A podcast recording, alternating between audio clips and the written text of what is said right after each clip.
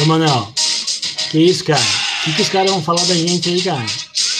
Culpa de quem, cara? A gente querendo achar culpado, cara.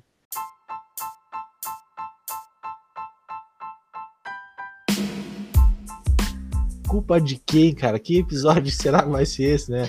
A gente tá procurando culpados aqui. Cara, não julgue para não ser julgado, hein? Cuidado. Pois é, será que a biomecânica julga, né, cara? Essa questão do, do, julgamento, já vou me intrometer aí, cara. Se for aqui em casa, a culpa é sempre minha, né, cara? Então, a gente já começa por aí, né, cara? Boa. Qualquer coisa que acontece aqui em casa, no final a culpa vai ser minha, né? Boa tarde a todos os colegas aí. Boa tarde, boa, boa tarde. tarde. Pô, a gente tá recebendo aqui, cara, o episódio hoje né, procurando culpa, né? O que a gente tá falando? Pô, a gente tá falando de dor, né, cara? A gente tem sempre procurando um culpado, culpado dor, é né? culpa do Clauber. E agora, então, a gente já sabe que é do Clauber. Então, a gente está recebendo aqui né, o professor Cláudio Pompeu, o professor Rodrigo Rodrigues, nosso episódio hoje sobre dor no joelho. Dá uma boa tarde, pessoal. Dá um oi, pessoal geral aí. Bom, primeiramente, boa tarde a todos os colegas aí, é um prazer né, revê-los aí. O professor Felipe sempre foi uma referência para a gente, tá? encontrá-lo é muito bom. O Emanuel, já estou cansado de ver o Emanuel, mas é sempre bom ver ele de novo, assim como o Rodrigo, né? Grande gente, boa tarde, boa tarde, Felipe, Emanuel, Cláudia. A gente volta e meia tá aí se reunindo para falar algumas, algumas bobagens, um pouquinho de ciência, então acho que vai ser uma, uma, uma boa conversa, uma conversa franca e produtiva para todo mundo.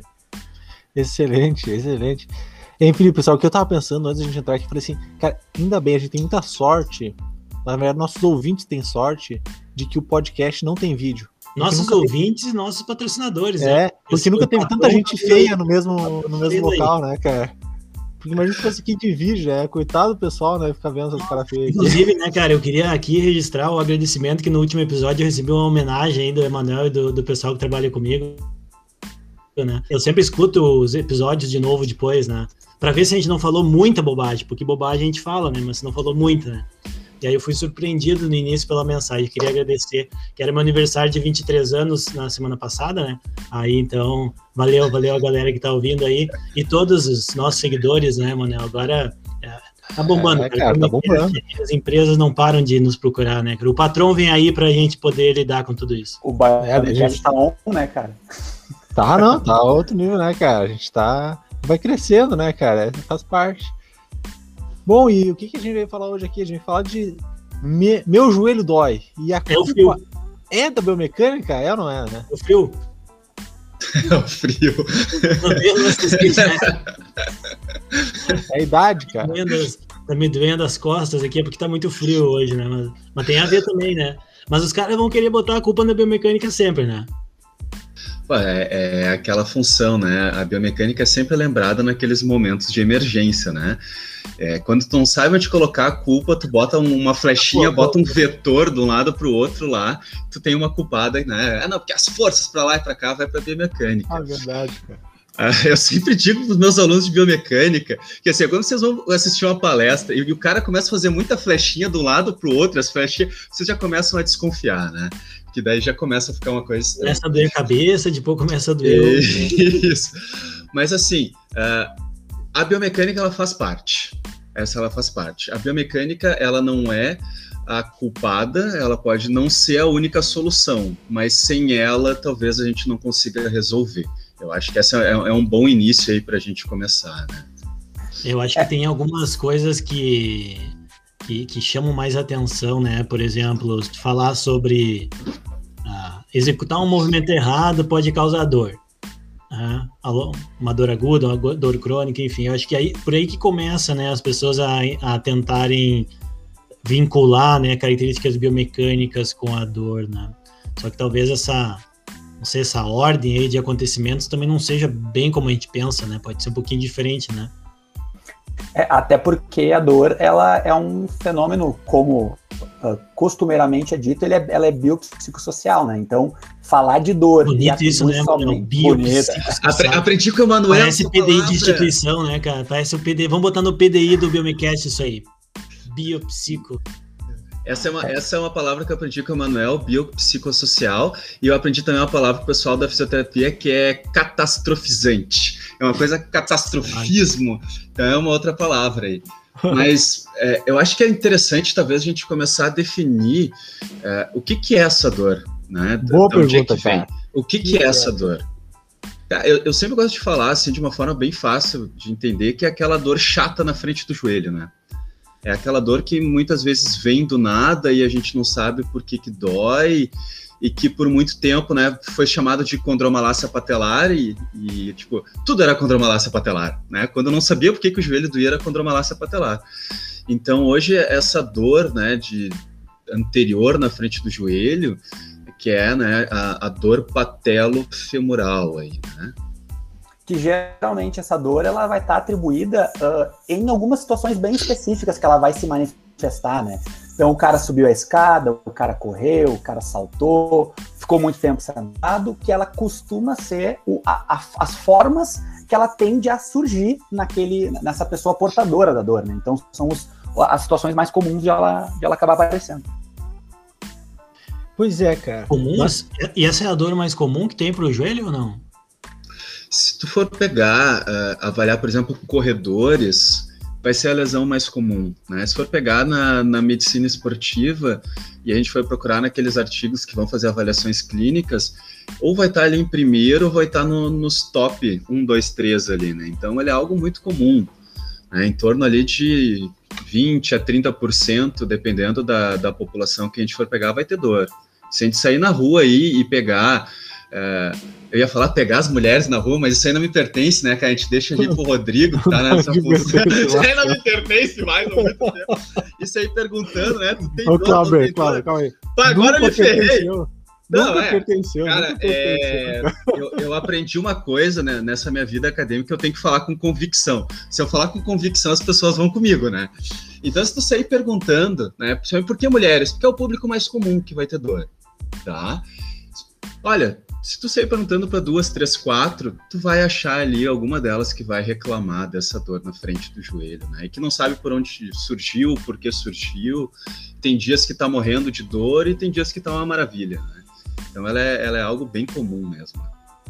E ela chega a ser duas vezes mais do que homens, né? Então é um ponto que chama bastante atenção essa, essa maior, essa característica dessa dor ser maior em mulheres mesmo. Cara, uma coisa que eu sempre fico pensando sobre a dor, né? Essa classificação da dor no joelho, que é Bom, sentir dor hoje já tô. É, é dor patelofemoral, é, já tô dentro dessa síndrome aí, né? Que é essa síndrome da dor patelofemoral, ou não necessariamente, né? É assim, ah, sentir dor. Tá aí que, como assim? Mas tem um limite dá dentro da escala visual analógica de dor. Qualquer dor é dor no joelho, qualquer dor eu tenho que me preocupar. Quando que ela vai ser realmente diagnosticada, digamos assim? Só antes de, de falar disso, né? Tem uma coisa que eu sempre falo nas minhas aulas para os alunos da fisioterapia, que é o seguinte, né?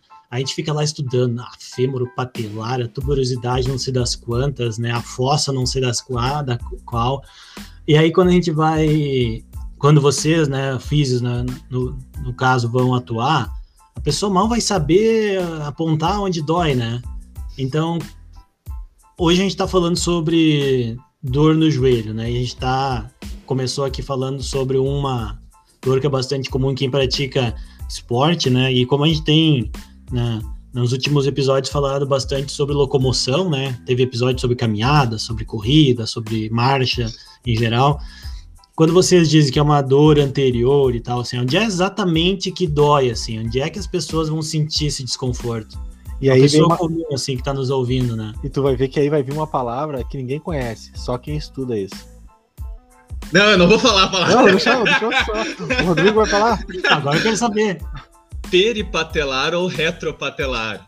É ao redor ou atrás da patela. Tá? Eu lembro do Emanuel me perguntando, Clauber, olha isso aqui, que que é isso, cara? Mas é, cara. Pá, é, dona é ali do lado da patela, então fala direito. É, é, é do lado da patela. É do lado ou atrás. Então, o que, que, que, a gente faz? Assim, chegava as pessoas lá no laboratório e a gente perguntava onde é que tu sente dor. Tu via onde ela botava a mão, basicamente. Ah, dói aqui, dói na volta, e a pessoa fala, ah, mas eu não sei explicar. Eu falei, só me mostra onde é que tá doendo o teu joelho, né? Então é aquela dor que vai ser na frente do joelho e ao redor da patela. Né? Então é, é, bem, bem, é bem característico assim. As pessoas geralmente falam, bah, eu não sei te explicar muito bem, é uma coisa, uma dor meio estranha assim. Então, essa, por isso que eu digo, essa dor meio estranha, né, de, de, de se explicar e que vai estar na frente do joelho, ao redor ali da patela, né? Tá, e aí então ela, ela acontece nessa região aí, e normalmente a pessoa vai sentir essa dor, ela, no repouso, ela acontece também? Do tipo, a pessoa tá sentadinha, paradinha, ela tá com dor também? Ou é uma coisa que só acontece quando tem suporte de peso? A característica mais comum é tu sobrecarregar teu joelho com ele em flexão. Mas, por exemplo, tu ficar muito tempo né, sentado, por exemplo, de, de, de pernas cruzadas, vai dar dor. Né? Ah. Então, a gente é. tem, tem essas então, características. É, talvez aí, né, eu pensando, bom, já querem botar a culpa na biomecânica porque aparece já um monte de termos, né, de, de biomecânica. Nós falamos sobre terminologia também, né, num episódio a gente já fala o joelho em flexão, daí os mais ligados aí, quem já teve biomecânica, né, vai ver que quando o joelho está em flexão acaba comprimindo um pouco mais a patela, né, aquela coisa toda. Aí já começa a pensar, opa, então é, é por isso que tá doendo, é, é tô com algum problema de, de, de biomecânica, né. Aí outra coisa que também talvez as pessoas associem, né, é mais frequente em mulheres, né, tem mais casos em mulheres fisicamente, fisicamente ativas, e, e, no geral, né, pelo menos o que nós estudamos aqui no nosso laboratório, uh, geralmente as mulheres estão em maior risco, né, tem algumas características que contribuem mais, né, para a presença de dor ou até mesmo o risco de lesão, né. Mas a gente não pode dizer que a flexão e extensão de joelho, por exemplo, é diferente entre homens e mulheres. Então, eu queria entender um pouquinho melhor, assim, por que que, é, por que, por que que talvez seja mais frequente em mulheres? Se o joelho flexiona e estende do mesmo jeito, subir e descer a escada do mesmo jeito, então tem a ver com, com força muscular, tem a ver com, sei lá, massa corporal. Ah. A, pergunta, a pergunta é dele, chegou a ficar um silêncio na sala. Né? Não, é que, é que, o Rodrigo, o Rodrigo deu aquele mexe, sabe? Olhou pro lado, tocou pro outro, não foi, né, cara? Aí assim, é, aí a gente vai ter que entrar na biomecânica mesmo para explicar, Felipe. Assim, cara, se a gente fosse traçar um perfil idade, de sujeito, a gente vai botar mulheres né, de 20 ali a 40 anos fisicamente ativas. Tá? Esse seria o perfil. Ah, então tu pode perguntar, Cláudio, beleza, então ser mulher é um fator de risco. Cara, não é. Por incrível que pareça, por mais que seja o dobro de incidência em mulheres, as revisões mostram que o sexo né, não é um fator de risco. Então, aí por algum tempo você falou, ah, o Não Valdo, frequência, né? né? No caso, homem ou mulher, né? Ah, é que esse tipo de coisa a gente já nem lembra mais, né, cara? Então a gente vai só na teoria. Então é o seguinte.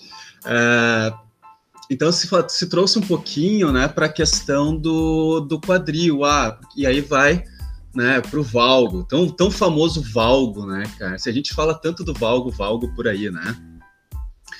Mas até a presença do valgo, que ela é o, o Q, que é maior nas mulheres do que nos homens, não é um fator de risco.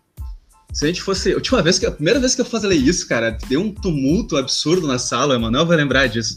O único fator de risco que a gente tem hoje, bem estabelecido, é fraqueza do quadríceps. Fraqueza de extensores do joelho. Tá? Esse é o fator. adulta, né? Pensando em. Ah, aí é um detalhe, porque olha só, é, como o Rodrigo falou, para adolescentes não é. Então, na população geral adulta, fraqueza do quadríceps é um fator de risco. Oh, mas adolescente pra... tem dor, cara? Com tudo funcionando 100%? Ah, em torno de 30% ali é, é, são as prevalências, né? Então, é bastante adolescente também. Então, assim, ó, sexo masculino ou feminino não é um fator de risco, apesar de ser muito maior, né? A gente observar muito mais nas mulheres.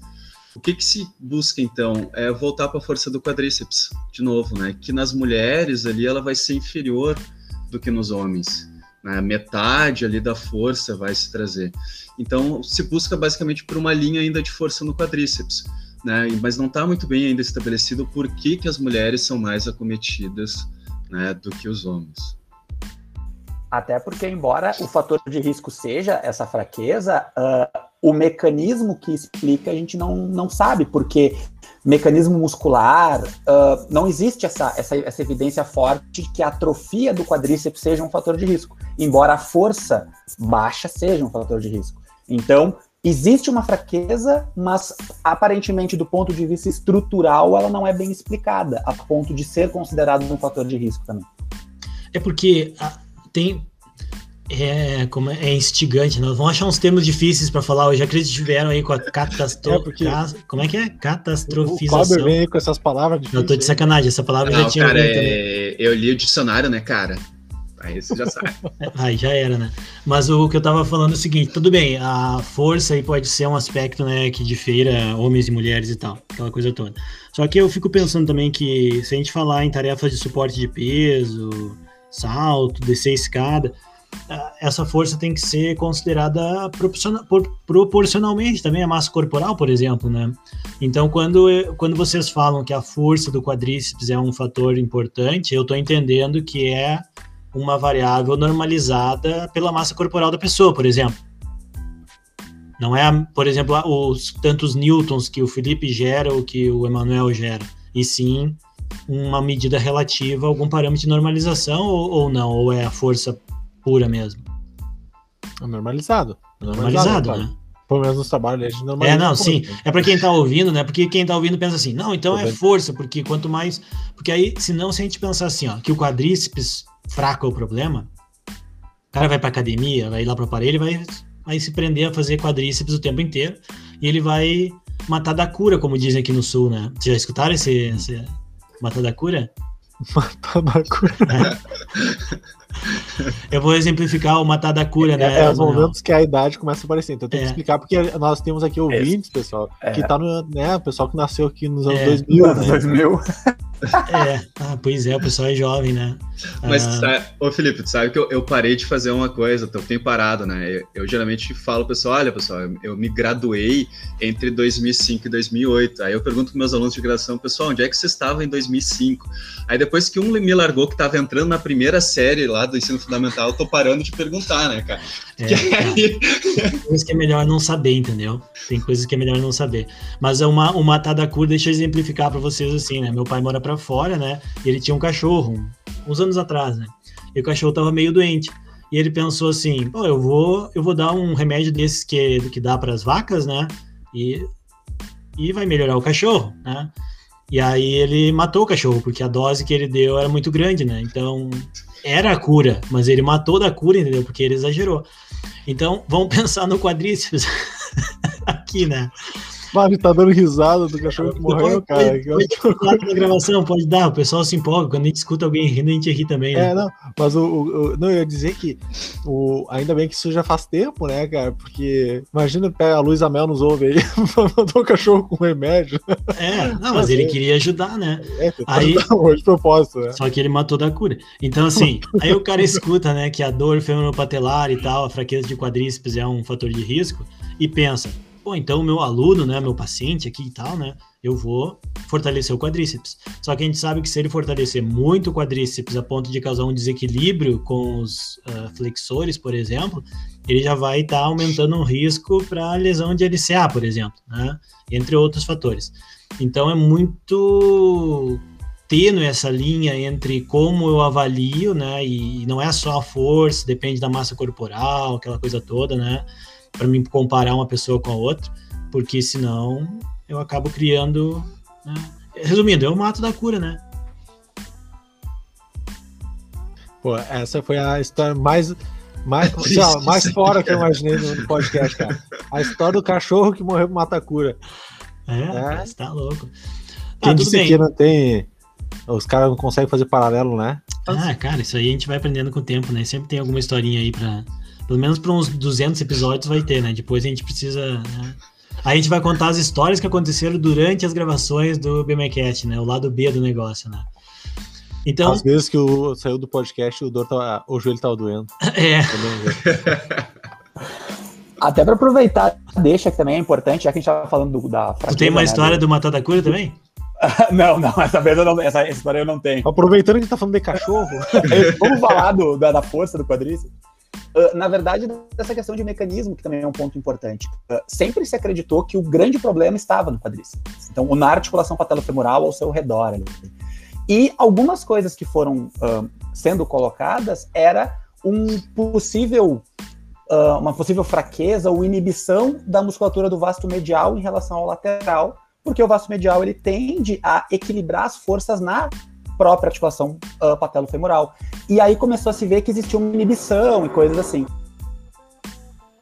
Então, quando fala da, da, da questão da biomecânica aqui, as pessoas associam muito na presença de dor a algum aspecto biomecânico, porque muitas das variáveis associadas aí que nos ajudam a entender talvez a origem ou até mesmo como, como resolver, né, diminuir a dor, são variáveis que fazem parte da, do espectro da biomecânica, né? A gente está falando sobre ângulo, sobre posição, sobre força, sobre o que mais que a gente pode considerar, né?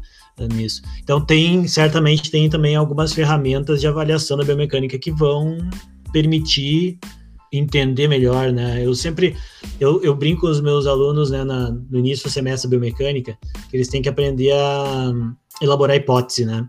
Porque o sujeito chega no consultório e aí tu vai conversar com ele, né? Pelo menos comigo, as experiências que eu tive sempre foi assim, né? O fisioterapeuta conversava, perguntava algumas coisas e aí ele já tinha alguma hipótese do que poderia estar acontecendo, né? E eventualmente ele ia fazer algumas medidas para confirmar se alguma daquelas hipóteses se confirma ou não, né? Então, quase tudo que vocês falaram aqui, né? Alinhamento de membro inferior, valgo, força, né? a questão de, de, de, de, fatores mais, vamos chamar assim, proximais ou distais, articulação mais do quadril, articulação do joelho, posição, enfim. Tudo isso é avaliável, né, pela biomecânica, até mesmo fora da, do laboratório, né? É, é muito avaliável, né? Então, aí acho que a gente tem que fechar em três pontos, né? Que o Rodrigo começou e aí cruzou na área e o Felipe matou de cabeça, né? Que é a questão de não olhar somente para o joelho, mas também olhar para o quadril, para o tronco e para o pé, né? Que daí são os, os famosos fatores proximais, né? Quadril, tronco, ali, pelve. O local, né? O joelho que a gente comentou desde o início e os distais, tornozelo e pé. Então, tu avaliar a questão, por exemplo, né, a queda do arco plantar, né, o teste daí do navicular drop, né, o testezinho, eu acho que o Manuel deve ter feito umas 476 mil vezes lá no laboratório. A avaliação, né, da, da pronação ali do calcânio, né, ver questão de valgo dinâmico, por exemplo, né, durante um agachamento ali, durante saltos, aterrissagens, enfim. Então, Nossa, a avaliação... Hein, Cláudio, deixa eu fazer um parênteses aqui, porque essas variáveis aí que a gente uh, até de medidas, assim, são medidas que envolvem cinemática, né? Ou seja, está medindo comprimentos, distâncias, amplitudes articulares. Então, tem, a área da cinemática, aparentemente, é muito importante quando a gente pensa em avaliar essa dor no, no joelho, mas não apenas a cinemática, né? Então, a gente, que eu acho que é essa parte que tu entra agora, né? Que é a parte da cinética, que talvez influencie também. Isso, a gente tem que pensar em cinética e cinemática juntos, né? Então, tu não vai fazer a avaliação simplesmente ali do padrão de movimento, tu vai avaliar forças, por exemplo, daquele sujeito, tu vai ver a questão de desequilíbrios musculares ali também, né? Então, tu tem que fazer uma avaliação é, a mais completa possível, né? E não avaliar somente o joelho. Essa acho que é a questão principal. E ativação? Alguma coisa de ativação, Cláudio? Importante, ah, assim? Que... Aí, cara, eu ia falar de ativação, mas para falar de ativação eu preciso falar de glúteo. E eu não conheço outra pessoa que entende. Mas, Felipe, olha só. Mandamos Cuidado um... que tu vai não, falar. Olha só, Cuidado. olha só. Não, mandamos um artigo pro Rodrigo, falando, Rodrigo, olha esse artigo. Aí ele me manda assim a resposta. Clauber e, e o Manuel de glúteo eu entendo. Aí eu não vou falar mais nada. tá bom, né? aí eu concordo contigo eu que não tem pessoa nada. melhor nessa sala para responder, então. então tá. Já que a gente vai ter que falar de ativação e vai ter que falar de glúteo, eu vou deixar o Rodrigo falar, né, cara? Cara, sobre essa parte de ativação é importante. A gente tem uma meta-análise hoje publicada que mostra que em tarefas específicas, que é tarefa de subir e descer degrau, existe um atraso na ativação de glúteo médio em pacientes com dor patelofemoral. Então é a, a até o presente momento é a evidência mais sólida envolvendo algum aspecto neuromuscular de, de glúteos nesses pacientes. Então, é a única coisa que nós temos envolvendo isso atualmente, é isso. É esse ponto. Esse, esse atraso, Rodrigo, é, do, por exemplo, durante o agachamento, na fase excêntrica, alguma coisa assim? Só para no estudo especificamente, eles observaram principalmente na hora de uh, subir e descer degraus. A tarefa avaliada foi essa. Então, foi um atraso no, no onset muscular, né? Então, ele acontecia de uma forma tardia nas, uh, nas pacientes com dor patolofemoral. E olha só, agora eu estava aqui, né, matutando, né? Uh, trago uma reflexão, Emanuel. Vamos ver, né? Pessoal, assim, o nosso episódio ele sempre começa com roteiro, mas ele nunca segue, tá? Só para vocês. Nossa, roteiro. Porque, é, porque o pessoal pensa assim, nossa, vocês conectam as coisas ali, né? E tal, como é que vocês fazem? Um dia me perguntaram, eu falei, cara, vai, a gente vai falando, né? E uma, questão que eu trago aqui até para avaliação, né? Porque eu acho que a biomecânica tem uma, um papel importante e tem que ser muito responsável né, na avaliação do movimento humano, assim, principalmente no contexto de desempenho, né? Uh, a gente sabe, então, vocês comentaram com a gente, tem os estudos, né, que, que mostram que o, o descer escadas, por exemplo, é um movimento, né, que induz, né, essa, esse desconforto e tal. E eu fico pensando o seguinte, o, a avaliação desse... Esse não é um movimento que todo mundo está acostumado a fazer durante o dia a dia, né? E eu acho que se a gente que a gente não vai, né? Mas se a gente fosse entrar nessa questão da dor, é muito complexo, né, cara? É muita coisa, é muito detalhe que tem que ser considerado para avaliar os efeitos que tem periféricos, centrais, a experiência que a pessoa tem, a parte cognitiva, a parte, como é que chama, de emoções, tudo está envolvido, né? E aí, eu, às vezes eu fico me pensando, me, me, me pego pensando se quando a gente avalia, né, o sujeito fazendo um movimento que ele não está tão acostumado durante o dia a dia, Uh, a dor vai acontecer, claro, mas a dor aconteceria também se ele fizesse, fizesse um agachamento unilateral, porque a questão é o, é, é o deslocamento do corpo, né, causando sobrecarga. Será que isso pode, de certa forma, influenciar esses aspectos de atividade elétrica muscular, por exemplo? Eu sei que não é o objetivo nosso discutir hoje isso aqui, mas eu, eu trago esse ponto para a gente, eh, de repente, conversar um pouquinho, porque é muito importante, mais do que entender aqueles aspectos de validade ecológica e tal, aquela coisa toda, né? É, preparar o sujeito para avaliação, né? Preparar o paciente, preparar o atleta, o aluno, que seja quando vai ser avaliado, porque talvez ele tenha uma experiência ruim com aquela escadaria, né?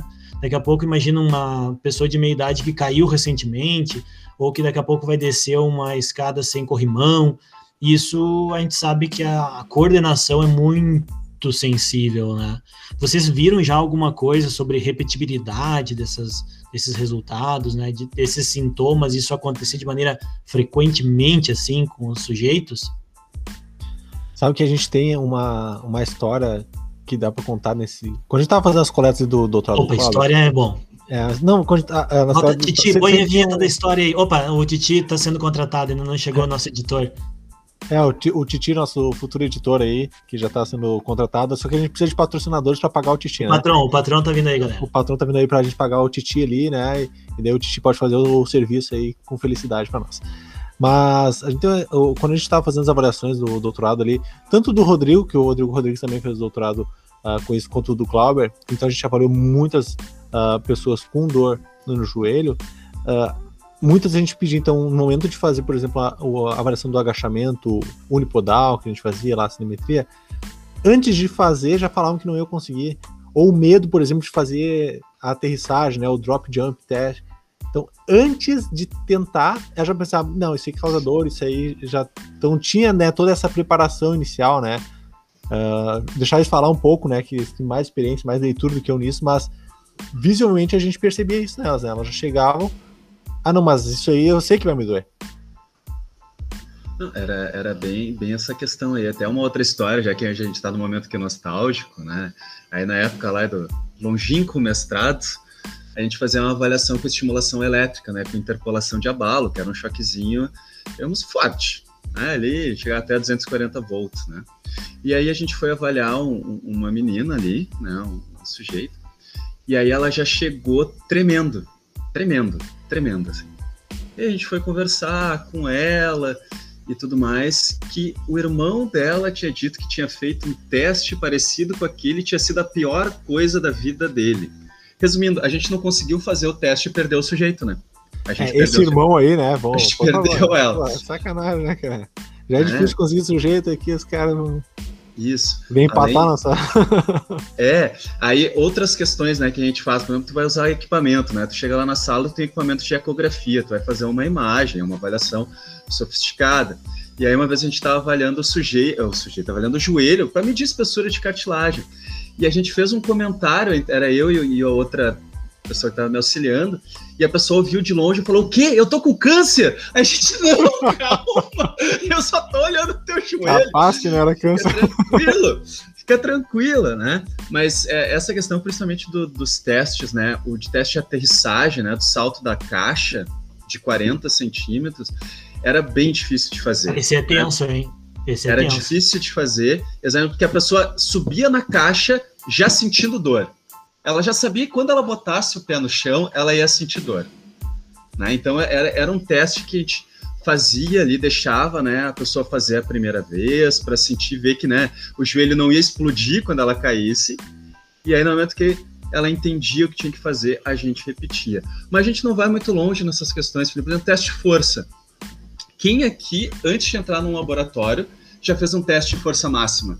É, vai sentar lá num dinamômetro, lá naquela cadeira, ficar todo preso nas faixas, ou num, num dinamômetro manual e falar assim: ó, faz força, mas se eu fizer força, meu joelho vai doer.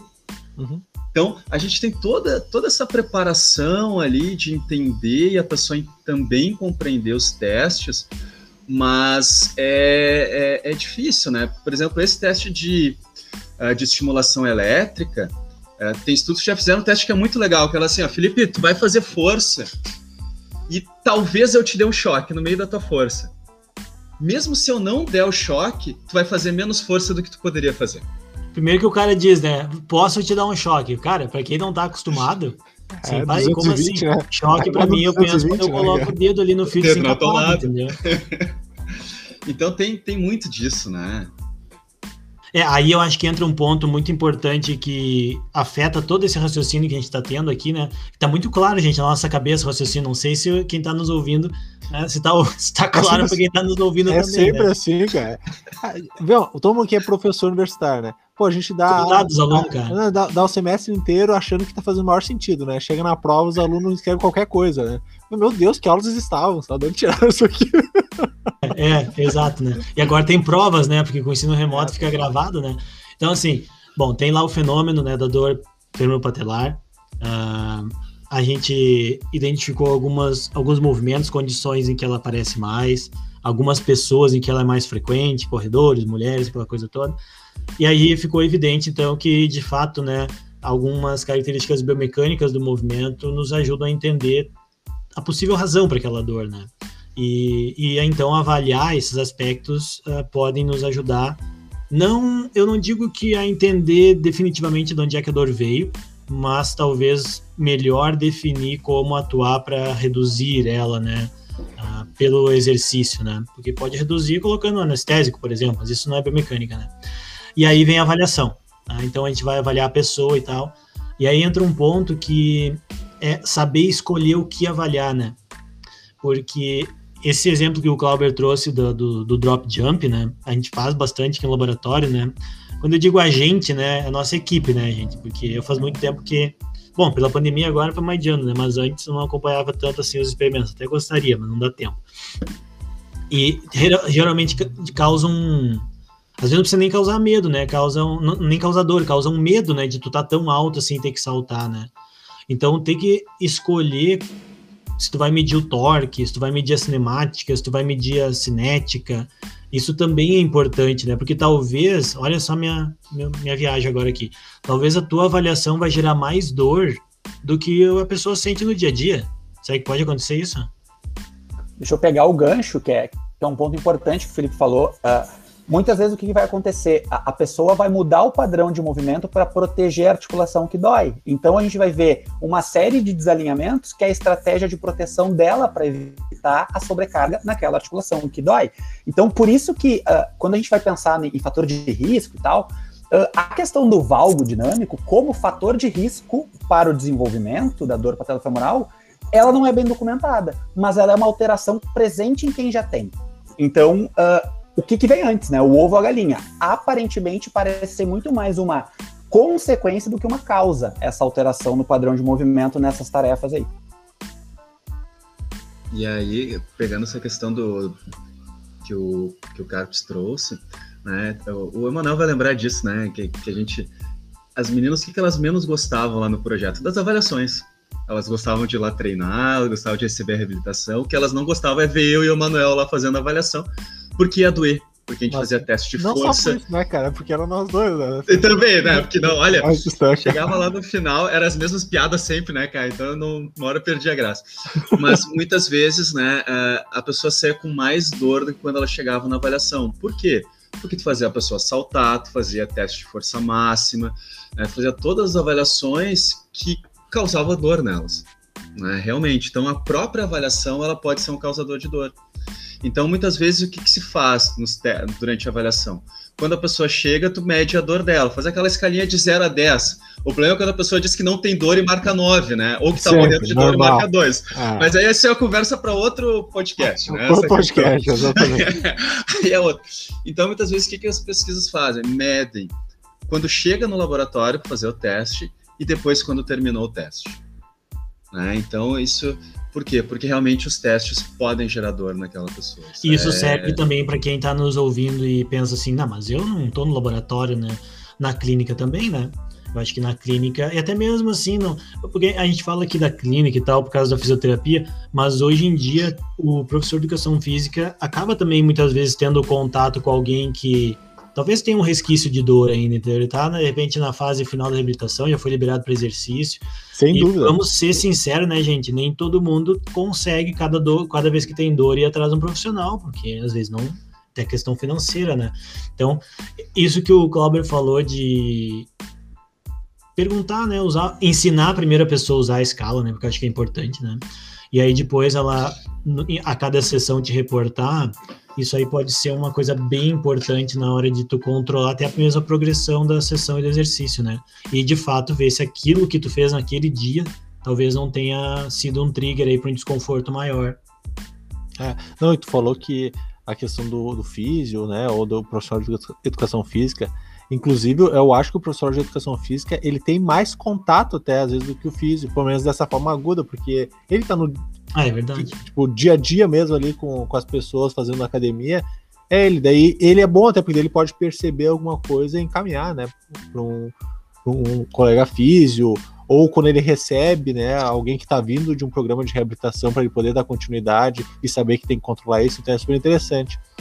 Bom, cara, eu tava pensando aqui, né, nessa. Uh, quando, pegando todas essas avaliações que, que os guris estavam comentando aqui, e eu lembro que sempre quando eu falo isso também nas aulas, eu sempre tem algum aluno, principalmente quando eu falo isso em pós-graduação, sempre tem algum aluno que fala assim, putz, mas eu ainda fazia essa avaliação. Porque no início de tudo, né, da, da dor no joelho, era ângulo Q, né? Ou seja, aquela avaliação estática, ângulo Q. E a gente fala, pô, mas isso aí já hoje não explica nada. E tem muita gente que fala, pô, mas eu ainda uso até hoje só o ângulo Q. Então o ângulo Q era, foi a primeira, digo assim, né? É, é tudo era ângulo Q. Depois começou a surgir, né? A ideia do valgo dinâmico, ou seja, de avaliar. O, o, porque o valgo dinâmico nada mais é do que um ângulo Q dinâmico. Exatamente. Mas que, obviamente, né, vai utilizar também informações ali do drop do, do quadril, né? É que, é que, a diferença é que pro ângulo Q o tornozelo não influencia muito, né? E no valgo a posição do tornozelo, uma pronação, por exemplo, pode afetar. Mas isso que tu fala é legal porque também se a gente for ver essa curva de desenvolvimento do, do, do, conhecimento, também pelos estudos, né? Começou a ter mais gente estudando, começou a se entender melhor, começou a se conseguir medir melhor, né, gente? Porque assim, a gente já falou sobre o 2D e 3D no episódio anterior, assim, tem coisa que não adianta querer inventar, né, gente? É 3D, é 3D.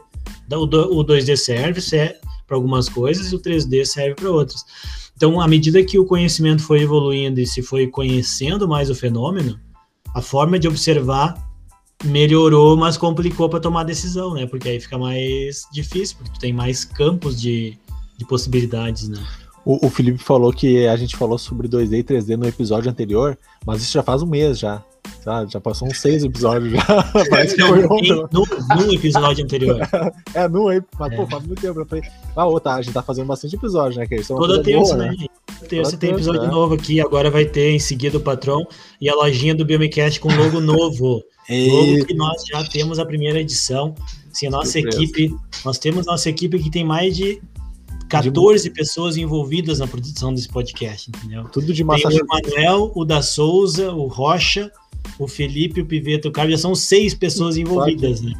Então, assim, a nossa equipe é muito grande. Então vai sair o logo novo, né? E junto com o logo, também novidades aí da lojinha do Biomecast. Tá, e depois do Valgo, né? Eu, Sério, eu... É, é, sério, é sério. E quando o Felipe fala, é porque acontece, hein, gente. Ei, mas daí, eu, daí depois que começou a, o Valgo comecei e ainda é muito utilizado, que eu, eu vejo que começou muito né, a ideia do da fortalecimento de glúteo, que eu acho que é um pouco isso também do que o Rodrigo falou, da ativação do glúteo e tal, e o que a gente tem hoje, né, que é essa ideia de fatores proximais distais locais. É, hoje, onde a gente está? A gente está aí, nesse, nessa ideia de alterações sei lá, por, por fatores? Como é que. Ou é uma mistura aqui? Tô... Acho que principalmente as intervenções serem multifatoriais, né? Eu acho que é o ponto atual, assim, fosse o hot topic do tema, eu acho que é isso que a gente está tendo de mais uh, atual sobre dor patelofemoral. E a alteração, mas, tipo, ah, tá, intervenção, tu faz a intervenção global, digamos assim. E a, mas a alteração que a pessoa apresenta, ela continua. Ah, sim. É... Proximal, distal, local. Geralmente é uma é. soma das coisas, não tem uma que é mais preponderante do que a outra. Dificilmente tu vai ver alguém ali com somente alteração no quadril ou somente alteração a nível de joelho, né? Dificilmente tu vai ter aquela pessoa né, com quadril mais joelho alterado ou quadril, joelho e pé alterado, né? Simplificando assim. O mais é, difícil, aí... talvez, é tu ter alguém com apenas uma alteração em um fator. Né? Por então... isso que eu então acho que daí fica difícil quando tu quer. Eu, eu tampouco sou um especialista disso aí, né, galera? Eu tenho mais dúvida do que conhecimento desse assunto. Ah, tamo Mas junto, fica que... tranquilo, tamo junto. É, tá tudo certo. Quando, só que quando eu penso assim, aqui, o movimento que a gente tá falando aqui, né, envolve vários planos e vários músculos, eu acho, me parece tão difícil tu querer dizer que um músculo único vai ter um papel tão. Ele pode até ter uma participação importante, mas só ele eu acho difícil, né? É, é querer simplificar, e eu, eu entendo que às vezes a gente tem que tentar simplificar um pouco para chegar numa conclusão, né? Mas aqui é uma questão complexa. Eu lembro que uma vez, já deve fazer uns dois ou três anos, o professor Fábio Micolis, que é um pesquisador bastante relevante dessa temática, né, de dor anterior do joelho no Brasil, ele teve aqui conosco numa banca, ele deu uma palestra e e aí, tudo que ele dizia, cara, os sintomas eu tinha. Eu saí daquela palestra e falei, será que eu tenho esse negócio, cara? Né? Porque. Ah, ah, por... ah, é a segunda, hein? O episódio passado era dor no tendão, agora a dor no joelho vai aparecendo, vai aparecendo. não, mas é sério, cara, porque, não, quando desce a escada e tal, e eu fiquei pensando, né? Aí eu me cuidei, né? Pensei, ah, vou, vou fazer alguma profilaxia aí pra não, não desenvolver, né? Porque eu vi que não tem cura, né? É um negócio assim do tipo. Mas daí tu pode usar o matacura. Não, mas aí não. Né? Ai, cara! Ai, não! Nesse cara, caso, não, né, Manel? Porque daí tu vai ficar sozinho aqui do BBcast, que é, ah, cara, tu não, não ia aguentar. Mas, ô Felipe, agora aproveitando o gancho, cara, uma vez lá cheguei eu com o Emanuel conversando. Bah, ô Emanuel, tu nem sabe, ontem fui no mercado, fui descer a escada e deu um estouro no meu tendão de Aquiles. E eu pá falando que tava com dor, ele começou a abrir um sorriso cada vez maior. Ah, eu sei bem como é que é. Aí ele, cara, eu, eu falei, bah, Emanuel, tá... e ele sorrindo, cara, tipo, rezando pra ser, pra ser a amostra do doutorado uhum. dele que eu tivesse rompido o tendão, cara. Eu lembro, eu sei como é que é. Isso, eu passei por isso, né? Eu Não, tava olha, com uma. Eu tava com uma. coração, né, cara? Você eu tava com. Eu, eu, eu estava, mas eu não sabia que eu estava ainda, né? Com uma tendinopatia no paratendão de Aquiles esquerdo, né? E aí eu dei os relatos pro Emanuel, né? Que é a minha referência na fisioterapia, né? Como é que eu tava, e ele falou: Ah, o risco de romper é muito grande. Eu falei, sai pra lá, some daqui, cara. Já, já tava... te cancelar. Ia ser, cancelar. Meu, ia ser meu primeiro participante lá do estudo. Eu já tava contando. Tinha o Felipe, o Clauber. Ah, Poxa, não, não, sai pra lá, sai pra lá. Eu disse ele: Não, sai daqui, né? Quando então, eu... mas essa brincadeira é pra. Daqui a pouco, quem tá nos ouvindo, né? Como teve vários. Teve uma série de temas relacionados à corrida que a gente falou, né? Quem está nos ouvindo daqui a pouco sente algum desses desconfortos, né? Vale a pena dar uma olhada, né, cara? Vale a pena procurar aí uma avaliação boa, né, para ver o que está acontecendo, para saber se daqui a pouco aquilo pode ser um efeito até de uma fadiga acumulada, alguma, algum, uma, alguma mudança, né, que teve sobre, sobre o padrão de movimento, aquela coisa toda, né? E que talvez não evolua para uma condição clínica assim tão grave quanto a dor femoropatelar, porque ela é, não dá para a gente negar que ela é grave, né? E aí, então, prevenir, né? Então tem que estar ligado, conhecer as características que podem trazer risco. Eu acho que esse ponto que, uh, que o Felipe comentou é, é, é importante ressaltar assim, ó. Uh, para o paciente com dor femoral, qualquer coisa que a gente for fazer para intervir, a ideia é melhorar o desfecho clínico, tá? Então esse é o primeiro ponto. O segundo ponto importante da gente uh, pensar é que tem várias variáveis biomecânicas que são relacionadas com o desfecho clínico. Então, tem a associação de força da musculatura rotadora externa com dor, com funcionalidade, tem de amplitude de movimento de dorsiflexão com dor e funcionalidade, que são parâmetros biomecânicos mensuráveis e relacionados com o aspecto clínico. Então são coisas importantes a gente levar em consideração também. Mas não significa que somente melhorar esses aspectos a dor vai sumir. porque o buraco é um pouquinho mais embaixo na hora de pensar em intervenção. É, e falando de intervenção, é, o que, que tinha-se uma ideia, né, de, de buscar o santo graal da intervenção aí, né, aquele que tivesse a maior eficiência possível, né, então chegou lá, primeiro teve o tradicional fortalecimento do quadríceps, funciona, funciona fortalecer o quadríceps.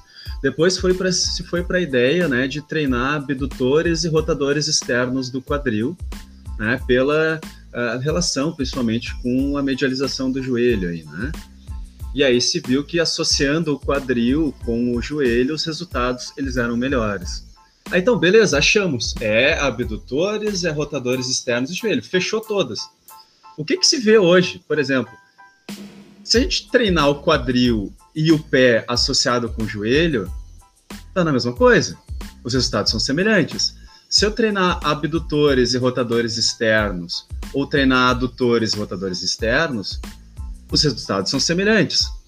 E para mim, e tem um estudo que agora eu, eu, eu uso, que, eu, que eu, eu, não vou citar agora, porque o Manuel falou que eu não posso fazer citação hoje, a menina pode dos olhos. Não, pode sim. A menina dos olhos. Tem que fazer citação, cara. Que é, Né? todo, todos os nossos argumentos aqui, é bom deixar claro, todos os nossos argumentos são baseados Não, são Na- baseados. na, em- na literatura. Não precisa ficar citando artigo, né? Mas se tu vou quiser, dar a página favor. e a linha. É, a página e a linha agora. É, é livre aqui, né? Qual é o artigo? Pompeu 2021, né? Deixa bem Não, claro. negativo, cara. Negativo.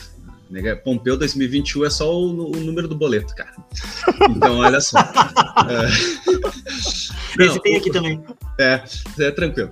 Não, mas assim, o que, que, a gente tem observado hoje? Que não se tem uma terapia de exercício físico que seja superior à outra. As revisões têm mostrado hoje atualmente. Né? Então, tem um estudo que é bem legal, né, de, de hot colaboradores, aí agora eu vou falar. Né? O que, que eles fizeram? Assim? Eh, um grupo treinou joelho, foco exercício para o joelho, o outro com foco exercício para o quadril, Como outro... diria, como diria a professora Isa- Isabel Saco, treinou o joelho ou treinou o quadríceps? Isso. Aí, outro grupo foi a gente fez assim, ó, Emanuel, Rodrigo e Felipe. Vocês vão pegar um- uma atividade física que vocês gostem e vocês vão fazer. Ciclismo. Ciclismo, o Emanuel é levantamento de taça de vinho, o Rodrigo, né? Ganhei, já, uns ganhei. Esportes mais, mais- uns esportes mais radicais, aí, enfim, certo? É, e olha só que interessante, se eu fizer associado à educação, que é um tema que a gente não, não, não trouxe até o momento, que é a educação do paciente, tu ensinar para ele que o joelho dele não vai explodir, né? Quais são as atividades que podem gerar dor, né? Como é que ele pode aliviar, ou seja, educar, educar aquele sujeito em relação ao dor patelofemoral. Os resultados são os mesmos. Então, o, o que, que eu tenho observado, e aí eu não sei se o Emanuel, o Rodrigo e o Felipe concordam comigo, é que o que, que a gente tem visto? Essa pessoa tem que estar treinada, ela tem que ser fisicamente ativa e ela tem que entender o que, que é essa dor no joelho dela. Se ela treinar, se ela fizer fortalecimento, se ela eh, se mantiver ativa, né, a chance da dor dela reduzir é muito grande. Né? Isso a gente falando simplesmente de treinamento, né, de fortalecimento. Agora tem coisas que vão fugir completamente né, a- a- a- ao nosso controle, que são as vida, a vida social, por exemplo, da pessoa. Né? E, e aí o Emanuel vai lembrar algumas histórias aí junto comigo que a gente sempre comenta. A pessoa foi demitida um dia antes da avaliação final do projeto. Ah, verdade. É até triste, até, porque. É até sacanagem, triste. Né? Com ela e com a gente. É. Avacalhou com o doutorado do Clauber e ela perdeu o emprego, né? Também não sei o que É, a- chegou lá, ela estava maravilhosamente bem, até onde a gente sabia. Pô, perdeu o emprego, um abalo total. Pô, a dor refletiu. A pessoa brigou com o namorado, terminou o relacionamento, o joelho começou a doer. Do, orientador. orientador, orientador, brigou com o orientador. Imagina, cara, o aluno e o orientador brigando. Onde já se viu isso na vida, né, Felipe Emanuel? Onde já se viu isso? acontece, Também vai ter dor ali. Então, eh, a gente consegue controlar muitas coisas, mas tem outras, dentro daquela palavra bonita que a gente citou lá no início, né, do biopsicossocial, que vão fugir completamente ao nosso É, controle. e esse ponto é, acho que a gente está chegando no final do nosso bate-papo, é muito bom ter tocado nisso, porque tem aspectos também que a pessoa pode nem saber que tenha de problemas, né? Então, a, a, do, do, do lado do fisioterapeuta, fisioterapeuta, do professor de educação física, tem aquela questão de anamnese que é importante, né? De conversar com o teu aluno, com o teu paciente, entender bem o que está acontecendo. porque de fato, né, não às vezes vocês podem fazer uma medida biomecânica perfeita e aquilo não explicar, né? E aí, bom, né, vocês tinham uma hipótese que a culpa era da biomecânica, né? Porque a biomecânica aqui sendo entendida como as características de execução do movimento e de controle do movimento, ela não mostrou alteração, né? e aquilo ali deveria estar sendo a fonte daquele desconforto, aquela dor, e não foi. E muitas vezes tem outros aspectos, né? Então, eu sempre falo isso aqui no, aqui no podcast, já comentei algumas vezes também, mas no dia a dia com os meus alunos eu falo bastante no laboratório, que o que tem que te guiar é a tua pergunta. Né? Então, por que, que esse sujeito está com essa dor? Não é qual é o fator biomecânico que define essa dor, é o contrário, é o que está influenciando. E aí o nível de conhecimento que vocês vão ter sobre diferentes formas de avaliar biomecânica, a fisiologia, a percepção sobre o exercício, até mesmo essa questão mais biopsicossocial, de como é que está se sentindo, se teve algum problema, se não teve, quais experiências relacionadas teve. Às vezes a pessoa pensa assim, tá, mas isso não pode, isso não pode influenciar tanto. Não influencia para tudo, mas para esse tipo de contexto em que não se sabe direito qual que é a origem da, do desconforto, é importante sim levar em consideração. Principalmente quando envolver dor, assim, né? A gente tem isso muito uh, uh, uh, latente, bem documentado para dor lombar, né? Então, esse mesmo aspecto de olhar de forma biopsicossocial para entender que pode ganhar força, ou ganhar amplitude de movimento, ou melhorar o controle motor, mas tem outros aspectos que vão fazer com que tu tenha o sintoma de dor presente também, que tu não tem esse controle mecânico da coisa para intervir.